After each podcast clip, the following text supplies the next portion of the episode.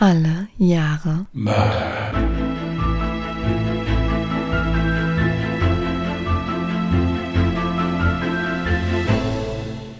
Herzlich willkommen zu Alle Jahre Mörder, der True Crime Podcast mit Christian, hallo.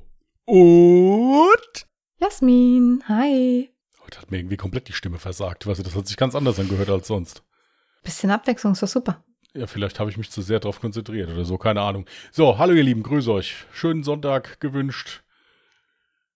Zur letzten Folge in diesem Monat. Mhm. Somit endet ein arbeitsreicher Monat für uns. In diesem Sinne möchten wir uns ganz herzlich bedanken für die ganzen netten Zuschriften. Wir haben das wirklich gern gemacht. Es hat auch Spaß gemacht. Nicht immer, aber es hat Spaß gemacht. Nichtsdestotrotz bekommt ihr jetzt ab Februar wieder gewohnt zum Sonntag eure Portion alle Jahre Mörder. Aber wir machen ja für diejenigen, die die Woche dann irgendwie versuchen wollen zu überbrücken, noch den neuen Podcast. Also insofern, wenn ihr einfach nur ein bisschen Gebabbel hören wollt, hättet ihr das dann auch Mitte der Woche. Also insofern bleibt fast alles beim Alten. Wir haben etwas weniger zu recherchieren. Jasmin hat genauso viel zu schneiden. Also alles beim Alten im Prinzip. Ich dachte, wir wollten den neuen Podcast dann ungeschnitten hochladen. Ja, können wir auch machen. Ich bin da flexibel. Naja, ich kenne mich. So komplett ungeschnitten, das wird nicht funktionieren. Zum Gewinnspiel wollten wir noch was sagen, oder? Einfach mal danke und herzlichen Glückwunsch an den oder die Gewinnerin. Wir nehmen ja jetzt natürlich den Podcast vorher schon auf, deswegen wissen wir jetzt nicht, wer gewonnen hat, ob Frau oder Mann. Aber herzlichen Glückwunsch. Wir haben uns sehr gefreut, dass so viele mitgemacht haben. Und ich hoffe, der oder die Gewinnerin erfreut sich über das Hörbuch von Adrian Langenscheidt, True Crime Canada. Ja, an den geht auch ein Dankeschön raus, dass der an uns gedacht hat und dass er uns die Möglichkeit gegeben hat, dass wir überhaupt das Gewinnspiel machen konnten. Ich hätte dazu aber noch eine Information an alle, die nicht gewonnen haben, denn die können das E-Book vom 1. bis zum 4. Februar zum Einführungspreis von nur 3 Euro bei Amazon herunterladen. Äh, sonst kostet das, glaube ich, 8,90 Euro. Oder man kann sich auch das äh, dazugehörige Taschenbuch einfach holen. Ja, ich finde, das ist ja so ein, so ein kleines Trostpflaster für diejenigen, die jetzt nicht gewonnen haben. Ich werde es mir auf jeden Fall holen, weil ich die E-Book-Variante ehrlich gesagt auch ziemlich vorteilhaft finde. So zum Nachschlagen, Nachlesen. Ja, ich habe da ja auch mittlerweile so eine kleine Sammlung angelegt. Also von der Reihe habe ich jetzt fast alle, glaube ich zumindest. Oder ich habe sogar alle, glaube ich. Ich glaube, ich habe auch alle, ja. Außer das aus den USA, weil die Fälle, die habe ich irgendwie in anderen Büchern noch drin. Aber ist wirklich sehr lesenswert und hörenswert. Also wenn ihr Bock habt, guckt es euch auf jeden Fall mal an. Ich meine, für drei Euro ist das ja wirklich geschenkt. Ja. Ich habe gestern übrigens mal wieder ein bisschen TikTok durchgeblättert und da bin ich über einen Witz gestolpert in einer etwas abgewandelteren Version, aber ich dachte mir so, das passt ja eigentlich ganz gut zu True Crime. Soll ich mal einen richtig schlechten Witz erzählen? Bitte, gerne. Kommt ein Mann zur Polizei und sagt, ich muss Ihnen ein Geständnis machen. Ich habe meine Frau geamselt. Sagt der Polizist, Sie meinen wohl gevögelt? Aber das müssen Sie mir doch nicht erzählen. Und der Mann sagt daraufhin, nein, nein, nicht gevögelt, aber ganz ähnlich. Warten Sie mal, es fällt mir gleich wieder ein.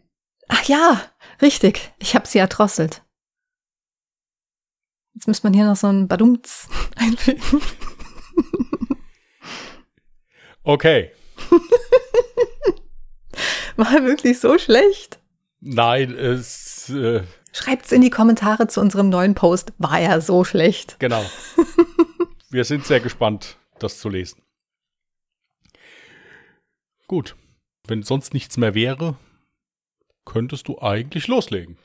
Jetzt ist mir gerade aufgefallen, ich hatte gar keine Triggerwarnung zu meinem Fall geschrieben. Meinst du, da wäre eine notwendig, weil ich tatsächlich gar nicht so viel Einzelheiten dazu erzählt hatte? Also in meinem heutigen Fall geht es um Mord an einem kleinen Kind und teilweise auch Nekrophilie. Ja, jetzt haben wir die Triggerwarnung ja. Ich finde es Ja. immer nicht verkehrt, wobei ich dazu sagen muss, dass ich sie sehr gerne auch vergesse. Also insofern jetzt beim letzten Fall ist mir wieder eingefallen. Ich muss aber auch dazu sagen, dass ich, wie gesagt, jetzt ganz bewusst auch nicht irgendwie Einzelheiten dazu geschrieben habe, die jetzt wirklich extrem triggern könnten, glaube ich. Dann bin ich gespannt. Gut, dann lege ich mal los. Am Morgen des 20. Juli 1965 machte sich die elfjährige Roswitha Buda auf den Weg, um Flaschen und Altpapier in der Nachbarschaft zu sammeln. Das Mädchen machte dies regelmäßig, um das Geld der Familie etwas aufzustocken. Die Familie Buda, die in der Nähe des alten Nikolai-Friedhofs in Görlitz wohnte, war auch für DDR-Verhältnisse ziemlich arm. Die Mutter ging putzen und der Vater war Kesselreiniger. Die Nachbarn mochten das junge Mädchen und halfen ihr gerne, da sie ein sehr aufgeschlossenes Kind war, welches immer ruhig und nett war. Auch an diesem Dienstagmorgen schlenderte das gut gelaunte, 1,40 Meter große Mädchen mit blasser Haut, dunkelblonden Haaren und blaugrauen Augen durch die Straßen. Sie trug einen weinroten Pullover, einen roten Leinenrock und blaue Segeltuchturnschuhe, als sie eine Nachbarin auf ihrem Weg traf, sie höflich grüßte und kurzen Smalltalk mit ihr führte. Normalerweise hatte Roswitha immer eine feste Route. Doch an diesem Tag entschied sie sich, von dieser abzuweichen. Schließlich waren gerade Ferien und einige Familien verreist. Was zu diesem Zeitpunkt niemand ahnte, diese Entscheidung sollte ihr zum Verhängnis werden. Denn Roswitha kam an diesem Tag nicht mehr nach Hause. Ihre Eltern machten sich große Sorgen, als der Abend anbrach und ihre Tochter immer noch nicht heimkehrte. Sie beschlossen also, gemeinsam mit ihrem Sohn, die gesamte Nachbarschaft nach ihr abzusuchen. Doch leider ohne Erfolg. Trotz ihrer großen Sorge hatten sie noch die Hoffnung, dass sie bei Freunden oder bei Verwandten übernachtete. Als sie jedoch bis zum nächsten Morgen immer noch nichts von ihr hörten, meldeten sie Roswitha bei der Polizei als vermisst. Diese gab sich große Mühe, das Mädchen so schnell wie möglich zu finden. Es wurden Handzettel verteilt und Vermisstenplakate aufgehängt. Außerdem wurden etliche Zeugen vernommen.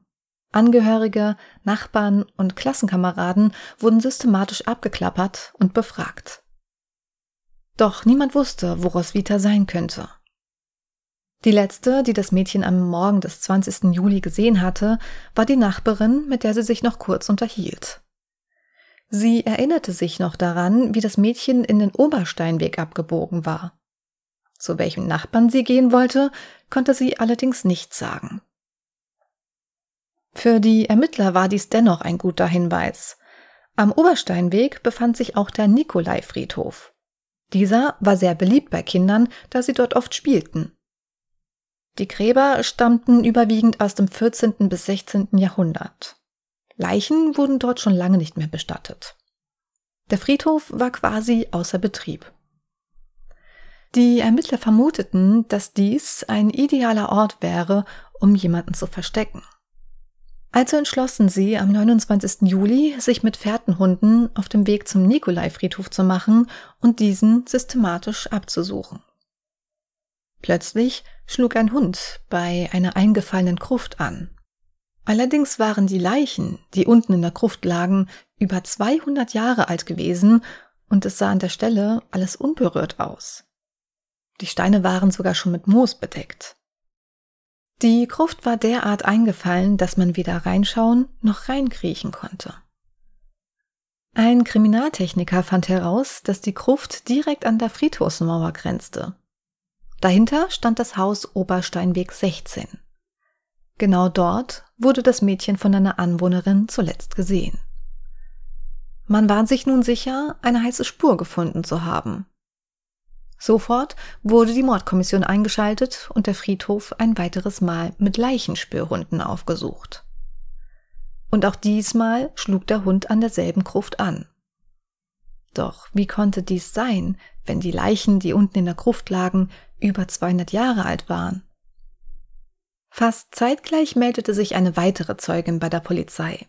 Sie gab an, dass sie am Morgen nach Oswitas Verschwinden den Nachbarn Kuno Peschel mit einem großen Koffer die Treppe zum Friedhof hinaufsteigen sah. Sie hatte sofort ein ungutes Gefühl und ahnte, dass irgendwas mit diesem Kuno Peschel nicht stimmte. Dies war schließlich nicht das erste Mal, dass sie ihn am frühen Morgen, wenn die Straßen noch völlig leer waren, einen großen Koffer hinauftragen sah.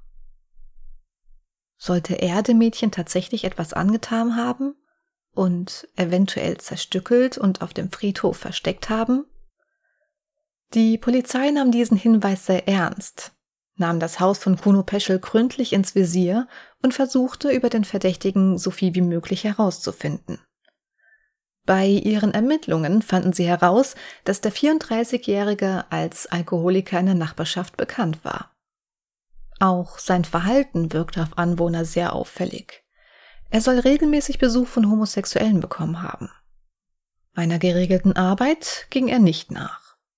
Außerdem erzählte man sich in der Stadt, dass er wirre Experimente veranstaltete. Er galt bei allen Nachbarn als gewalttätig und aggressiv und wurde darum gemieden. Die Ermittler fanden zudem heraus, dass er vor einiger Zeit als Hilfstotengräber auf dem Nikolai-Friedhof gearbeitet hatte. Er wusste also, dass die Gruft zugeschüttet werden sollte, weil sie einbruchsgefährdet war. Auch das Haus, in dem Peschel wohnte, glich eher einer Bruchbude und war eigentlich abrissreif. Und noch etwas fiel den Ermittlern auf. Die Gruft und Kunos Küche standen Mauer an Mauer. Die Ermittlungen machten Kuno Peschel also dringend tatverdächtig. Am 5. August suchten sie das Haus von Kuno Peschel auf. Als sie bei ihm klingelten, öffnete ihn ein großer, hagerer Mann, der erheblich älter aussah als 34, in Jogginghose und schmutzigem Unterhemd gekleidet, die Tür. Von ihm ging ein scharfer Schweißgeruch aus. Er wurde abgeführt und stundenlang verhört.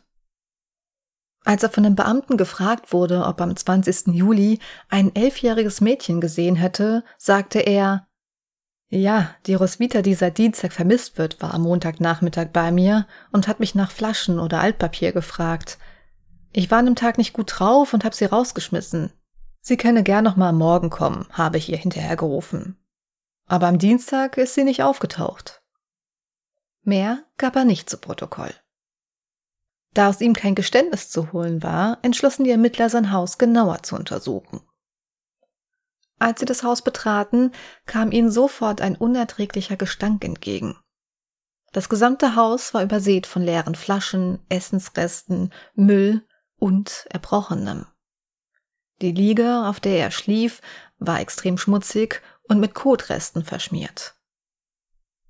Der Kriminaltechniker arbeitete sich bis zur Küche vor, wo ihm der unerträgliche Geruch von Verwesung gemischt mit Essigsäure in die Nase zog. Der Gestank führte ihn zu einer Küchenanrichte, die grob zusammengezimmert wurde. An der unteren Kante konnte man erkennen, dass vom Boden einige Bretter rausgenommen und mit anderen Brettern ersetzt wurden. Zugeklebt wurden diese mit einer Art Gips. Die Ermittler schoben also den Küchenschrank zur Seite und hebelten die Bretter aus dem Boden heraus. Ihre schlimmste Erwartung wurde nun bestätigt. In dem Loch konnten sie den Leichnam des jungen Mädchens bergen. Ihre Beine und Arme lagen eng an ihrem Körper an und wurden mit einem Strick um den Körper gebunden. Die Leiche des Mädchens lag in gleicher Höhe mit dem Entlüftungsfenster der Gruft. Darum konnten die Leichenspürhunde zuvor auch anschlagen. Nach dem Fund der Leiche wurde Kuno Peschel erneut verhört. Nach einigen Stunden knickte er schließlich ein und gestand. Sein Geständnis war jedoch wirr und widersprüchlich. Einerseits konnte er sich an gewisse Details erinnern, doch andererseits behauptete er, ein Blackout gehabt zu haben. Er erinnerte sich beispielsweise, wie das Mädchen zu ihm sagte Onkel, warum zitterst du denn so? Wie es jedoch dazu kam, dass er plötzlich über das Mädchen herfiel, daran konnte er sich angeblich nicht mehr erinnern. Er wusste nur noch, dass er sie packte und sie auf seine Liege warf. Das Mädchen begann sofort zu schreien. Daraufhin erwürgte er sie und verging sich anschließend an ihrer Leiche.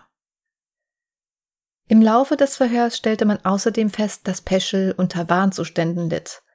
Er sprach unter anderem von seiner angeblichen Zeit in der Fremdenlegion und will sogar in Afrika gekämpft haben. Am darauffolgenden Tag wurde Kuno Peschels Ex-Frau Irmgard zur Vernehmung geladen. Sie erzählte, Unsere Ehe wurde im Vorjahr geschieden. Wegen der Kinder stehen wir aber noch in Verbindung. Er ist immerhin der Vater. Deshalb waren wir auch am Dienstagabend, dem 20. Juli, bei ihm. Das war so nach 19 Uhr. Mir ist allerdings nichts Ungewöhnliches aufgefallen. Die Wohnung war unaufgeräumt wie immer und Kuno angesoffen auch wie immer. Wir waren nur kurz da. Die Kinder drängelten und ich hatte auch keine Lust zu bleiben. Seit Dienstag habe ich ihn nicht mehr gesehen. Unsere Ehe war keine gute. Und wenn nicht die Kinder gewesen wären, hätte ich mich schon wesentlich früher aus dem Staub gemacht. Ich habe mehrmals die Scheidung eingereicht, doch er hat mich jedes Mal wieder rumgekriegt und ich habe einen Rückzieher gemacht. 1964 hat er plötzlich selbst die Scheidung beantragt. Ich war damals schon lange mit den drei Kindern ausgezogen. Es ging einfach nicht mehr. Er hielt es an keiner Arbeitsstelle lange aus. Nach wenigen Monaten, manchmal schon nach Wochen, warf er alles hin. Ich konnte schon darauf warten. Und immer waren die anderen schuld. Er wähnte sich unschuldig. Dann kam auch noch die Trinkerei hinzu, seinen Umgang mit den anderen Pennern, seine Spinnereien von der Fremdenlegion und der ganze andere Quatsch. Und die rohe Gewalt. Der ist doch nicht ganz dicht. Wenn er im Bett nicht bekommen hat, was er wollte, hat er mich gewürgt. Je fester er zudrückte, desto erregter wurde er. Erst wenn ich mich nicht mehr wehrte und nachgab, lockerte er den Griff. Und dann hat er auch wieder gekonnt. Und das Komische war, es war nie vorhersehbar. Meist ging es ohne Gewalt ab. Der wollte und konnte ja immer. Der ist doch nicht ganz dicht. Anfangs hatte mich das auch nicht gestört mit der Würgerei und so. Ich dachte, naiv wie ich damals war, jedem Tierchen sein Pläsierchen. Wenn es ihm Spaß macht, beim Verkehr zu würgen, bitte. Ich hab's ja bisher immer überlebt. Nein, ich meine diesen anderen Quatsch. Das war doch einfach widerlich. Was glauben Sie, warum er auf dem Friedhof zu arbeiten begonnen hat? Wegen der Leichen. Ich habe ihn einige Mal in der Leichenhalle gesehen. Dort, wo die Toten aufbewahrt werden. Er hat sich dort befriedigt. Und einmal lag er sogar auf der Toten. Das ist doch ekelhaft. Als ich ihn auf der Leiche liegen sah, hätte ich kotzen können. In der Nacht danach rollte er sich auf mich. Da bin ich zum ersten Mal abgehauen. Das war mir dann doch zu viel. Die Vorstellung, dass er wenige Stunden zuvor. Ich habe ihn darauf aber noch nie angesprochen. Irgendwann hat er doch tatsächlich in der Küche angefangen, einen Gang hinüber zum Nikolai-Friedhof zu buddeln. Er wollte von unserem Haus, stellen Sie sich das jetzt mal vor, unbemerkt in die Gruft auf der anderen Seite der Mauer gelangen. Seit Monaten hat er dort gegraben. Als ich das letzte Mal dort war, am 20. Juli, standen die Kommode und der Schrankaufsatz wieder in der Ecke. Ich nahm also erleichtert an, dass er seinen Plan aufgegeben hätte. Daraufhin beschloss der vernehmende Beamte, ihr zu erzählen, dass an jener Stelle, die sie zuvor beschrieben hatte, die tote Roswitha Buda gefunden wurde und vermutlich seit Dienstagvormittag dort lag. Sie stand daraufhin völlig unter Schock. Schließlich lag das tote Mädchen bereits unter den Küchendielen, als sie mit ihren Kindern am Dienstagabend dort war. Während Kuno Peschel in Untersuchungshaft saß, verfasste er ein Geständnis. Er bereute seine Tat und wollte dafür büßen. Da er Roswitha vorsätzlich zur Verdeckung eines Sexualdeliktes durch Erwürgen tötete, erwartete ihn die Todesstrafe, die es damals in der DDR noch gab. Doch plötzlich wendete sich das Blatt, als sich die Krankenschwester Ilse U bei der Polizei meldete, die wichtige Information zu Peschel hatte. Sie sagte aus, dass Peschel als Lehrling an der Bergarbeiterschule einige Zeit bei ihr wohnte. Sie behandelte ihn wie einen eigenen Sohn. Doch irgendwann wurde ihr klar, dass er ernsthaft psychisch krank gewesen sein muss. Er litt unter Anfällen und wurde zunehmend gewalttätig, sobald er unter Stress stand. Sie ließ ihn daraufhin sogar in die Psychiatrie einliefern. Die Staatsanwaltschaft beantragte daraufhin Kuno Peschels psychiatrische Untersuchung. Der Gutachter kam zu dem Schluss, dass mehrere seelische Erkrankungen bei ihm vorlagen.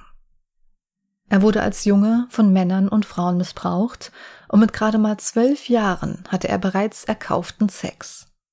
Außerdem stellte man bei ihm episodische Zustände von Abschalten, Erinnerungslücken und schwere Verhaltensänderungen mit Pseudohalluzinationen fest. Auch organisch kam eine Auffälligkeit ans Tageslicht, denn es wurde bei einer Untersuchung sogar eine Anomalie seines Hirns festgestellt. In dem späteren Gutachten hieß es, dass zur Zeit der Tat Zurechnungsunfähigkeit vorgelegen habe. Peschel habe sich während der Tat in einem seiner seit 1951 bekannten, gelegentlich auftretenden und bisher unbehandelten psychischen Ausnahmezuständen befunden. Dabei handelte es sich um anfallsweise auftretende Erregungszustände mit Bewusstseinsstörungen, ängstlicher Getriebenheit unter dem Einfluss imperativer Pseudo-Halluzination. Im Juli 1966 kam es zur Verhandlung vor dem Bezirksgericht Dresden. Das psychiatrische Gutachten sorgte dafür, dass nicht mehr die Anklage wegen vorsätzlichen Mordes im Raum stand, sondern Schuldminderung. Am 11. Juli 1966, nach nur drei Verhandlungstagen, wurde Kuno Peschel von der Anklage des Mordes an Roswitha wegen Unzurechnungsfähigkeit freigesprochen. Er wurde zu einer lebenslangen Unterbringung in einer Heil- und Pflegeanstalt verurteilt. 1991 wurde Kuno Peschel aus dem psychiatrischen Haftkrankenhaus Waldheim entlassen und zog nach Mittweida. Dort wohnte allerdings nur zwei bis drei Monate, da er anschließend in eine Chemnitzer Klinik überstellt wurde, wo er am 6. Juni 1992 an Lungenkrebs verstarb. Okay. Das scheint auch ein recht bekannter Fall gewesen zu sein. Ich selbst habe noch nie gehört. Ich habe jetzt dann mal gegoogelt, als du gesagt hattest, du würdest den machen. Mhm. Aber schon heftig. Erfüllt auch so diese, ja, erfüllt auch wieder so alle Klischees. So, ein, so eine verlotterte, runtergekommene Wohnung mit so einem verlotterten, runtergekommenen Verrückten. Mhm. Irgendwie so, also mir haben sich da gleich so ein bisschen die Nackenhaare hochgestellt. Ich meine, das ist ja, du hast das ja sehr bildhaft geschildert, wie es da so ausgesehen hat. Ja schon heftig. Was ich auch heftig fand, ist, war das ein, äh, war das eine Aussage von der Ex-Frau oder war das ein Interview oder was, was war das denn genau? Das war beim Verhör. Die wurde einen Tag nach seiner Festnahme wurde sie auch befragt, ja. ob sie denn noch mehr wüsste. Und dann hat sie das eben alles so zum Protokoll gegeben. Ich muss auch dazu sagen, das Verhör der Ex-Frau habe ich teilweise zitiert aus dem Buch Mörderisches Sachsen, die spannendsten Fälle von Evelyn Schulze. Ich habe es allerdings so ein bisschen umgeschrieben. Natürlich war ja. das so ein Interview mit Frage, Antwort, Frage, Antwort. Und ich habe so ein bisschen abgewandelt, dass dann halt ein Monolog daraus entstand. Dann fand ich es ganz interessant, du hast eben am Anfang gesagt, es scheint ja ein recht bekannter Fall gewesen zu sein, was mich sehr gewundert hat, wie du auf bekannt kommst. Denn tatsächlich ist es so, wenn du jetzt nach diesem Fall googelst, ja, es gibt einen Dokumentarfilm, aber sonst findest du eigentlich gar nichts großartig an Presseberichten. Das hat mir das Recherchieren natürlich auch sehr erschwert, denn obwohl die Tat damals auch Stadtgespräch war, durfte außer einer Lokalzeitschrift keine Zeitung darüber schreiben, weil es einfach nicht zu dem, ja, von dem offiziellen Bild vom Sozialismus halt gepasst hat.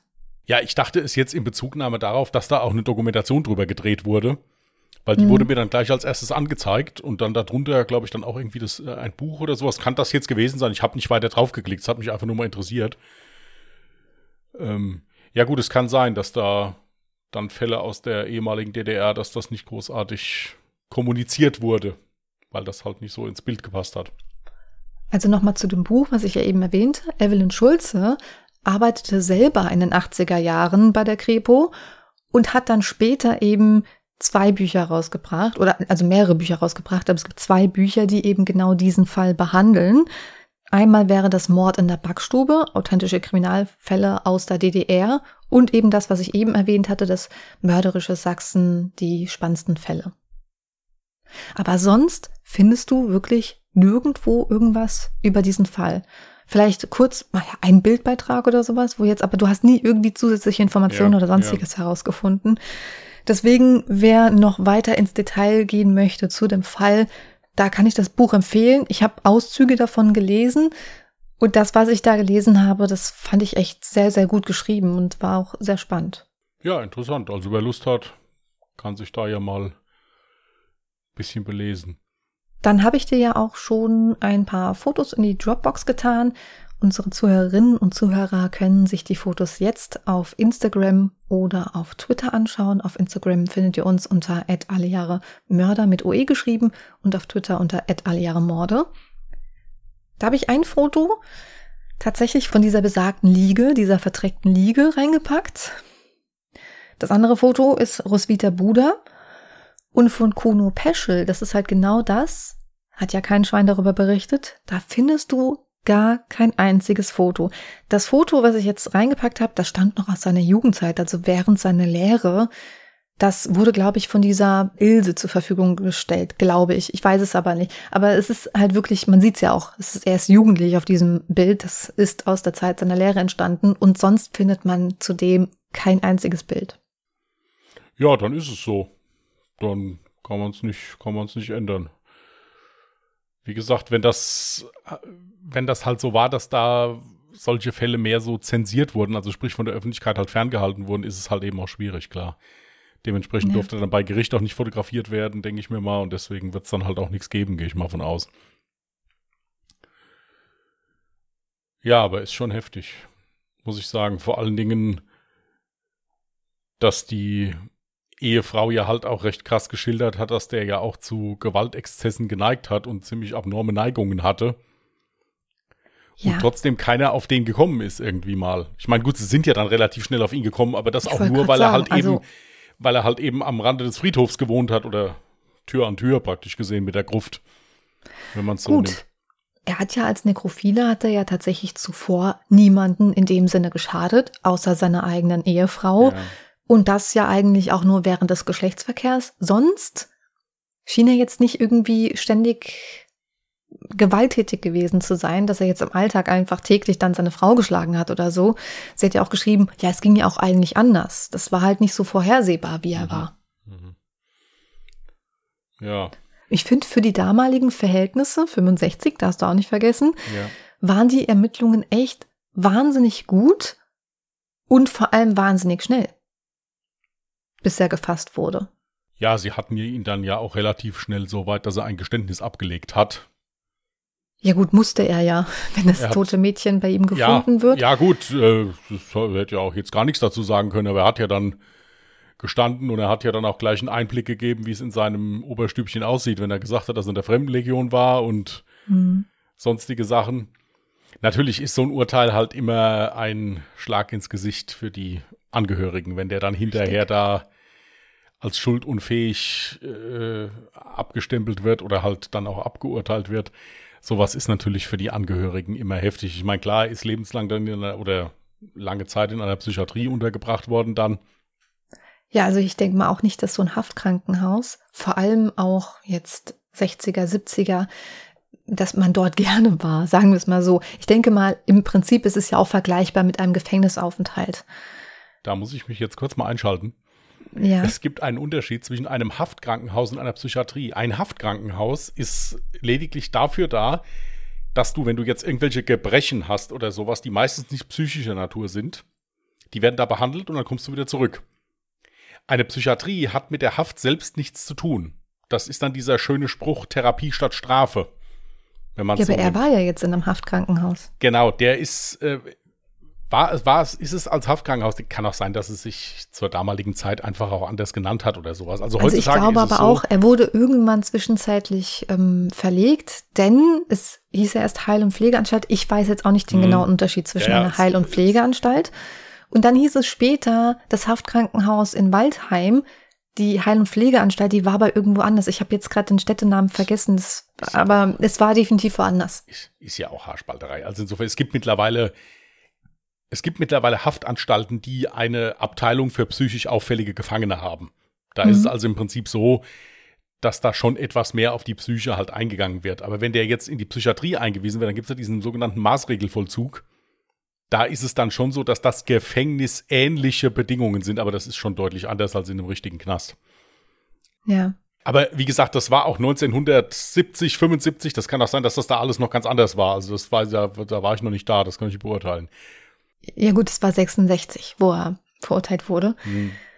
Man muss ja aber auch dazu sagen, es war ja dann nicht so, dass er in einer Pflegeanstalt war und es dann irgendwann hieß, ja, sie sind geheilt und weg.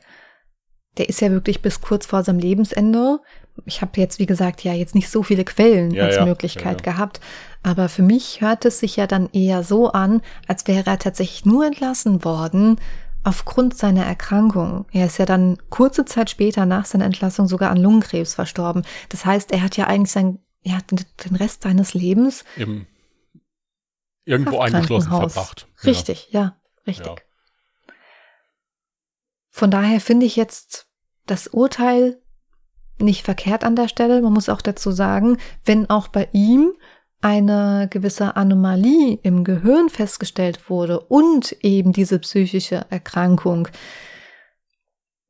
ja, dann hat er das ja nicht bewusst entschieden. Dann war er ja tatsächlich psychisch krank. Also ich sehe, ich versuche das immer aus so zwei Sichten zu sehen. Mit dem, was du sagst, hast du hundertprozentig recht. Es ist halt immer nur für die, für die Angehörigen schwierig, wenn gesagt wird, er hat's gemacht, er ist aber eigentlich nicht schuld dran, Ja, wenn man es so nimmt. Das ist für die Angehörigen immer, immer schwierig. Natürlich, weder das eine noch das andere bringt die Tochter zurück. Ja. Also das äh, spielt also insofern, insofern keine Geige, aber es ist ja hier bei ihm wirklich so gewesen, dass er psychisch krank war. Ja, Ja. muss man dazu sagen. Natürlich ist das eine abscheuliche Tat und die hat das Leben von diversen Menschen ja zerstört oder heftig beeinflusst, sagen wir es mal so. Ähm, aber ich denke halt, es, es ist für die Angehörigen immer schwierig, wenn gesagt wird, der ist schuldunfähig. Und das ist er ja im Prinzip vor Gericht gewesen. Natürlich hat das Gericht dann den nächsten Schritt gemacht und hat gesagt, okay, aber den können wir natürlich nicht auf die Straße lassen wieder. ja. Das ist ja schon mal das Vorteilhafte im Prinzip. Natürlich gebe ich dir auch absolut recht. Die Familie hatte auch wirklich ganz schwer damit zu kämpfen. Die Eltern konnten auch eigentlich gar nicht wirklich mit ihren Kindern darüber sprechen. Ich hatte ja erwähnt, dass da noch ein älterer Sohn war, der ja auch bei der Suche damals geholfen hatte. Es gab aber auch genau zu diesem Zeitpunkt eine drei Monate alte Tochter, die hat davon nichts mitbekommen. Und die Eltern haben auch, wie gesagt, nie darüber gesprochen. Irgendwann, wo sie dann etwas älter wurde, hat sie per Zufall erfahren, dass sie eigentlich noch eine kleine Schwester hatte, weil sie nämlich in der Schule von Lehrern versehentlich mit Roswitha angesprochen wurde. Das kenne ich aus meiner eigenen Schulzeit. Ich habe ja auch Geschwister, die auf dieselbe Schule gingen wie ich und ich hatte ein paar Lehrer, die haben es nicht gebacken bekommen, mich beim richtigen Vornamen zu nennen. Die haben dann halt auch eben den Namen meiner Schwester, teilweise sogar den Namen meines Bruders genannt, was überhaupt gar keinen Sinn ergibt. Aber ja, Das also, ist dann schon bedenklich, ja. das ist bedenklich auf jeden Fall. Ähm, aber ja, also dadurch hat sie eben davon überhaupt erst erfahren, dass sie eine größere Schwester hatte. Also die Eltern sind wirklich nur ganz, ganz schwer damit zurechtgekommen. Ja, heftig. Heftig. Ja. Gut.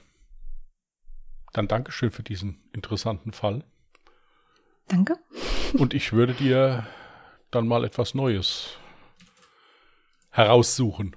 Sehr gerne.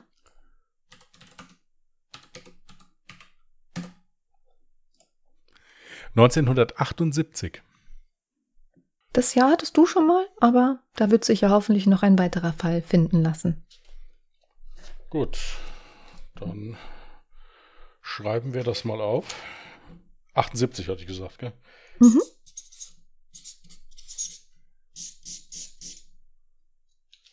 Okay. Sehr schön. Unsere Zuhörer und Zuhörerinnen können uns auch super, super gerne Fallvorschläge schicken. Manchmal ist die Fallsuche wirklich sehr schwer. Also falls ihr noch einen Fall findet zu dem Jahr 1978, gerne über Instagram unter alle Jahre Mörder mit OE geschrieben an uns schicken oder an über Twitter unter alle Jahre Morde oder Äh, ihr könnt uns auch eine E-Mail schreiben, ja? Contact allejahremörder.de, Mörder auch mit OE geschrieben. Wunderschön. Übrigens an der Stelle auch vielen lieben Dank. Wir hatten nämlich tatsächlich zu meinem Fall jetzt ein paar E-Mails bekommen mit Fallvorschlägen. Deswegen an der Stelle nochmal vielen, vielen, vielen lieben Dank. Gut. Dann hören wir uns nächsten Sonntag wieder. Mhm. Ist ganz ungewohnt. Jetzt hatte ich mir das mit dem Donnerstag so drauf geschafft. Jetzt kann ich Das wieder. kannst du dir jetzt direkt wieder abschaffen. ja, ja, ja, ja. Also, ihr Lieben, wir hören uns nächsten Sonntag wieder. Wir wünschen euch einen ruhigen Wochenstart. Passt gut auf euch auf. Bis dahin. Macht's gut und tschüss. Macht's gut. Bye.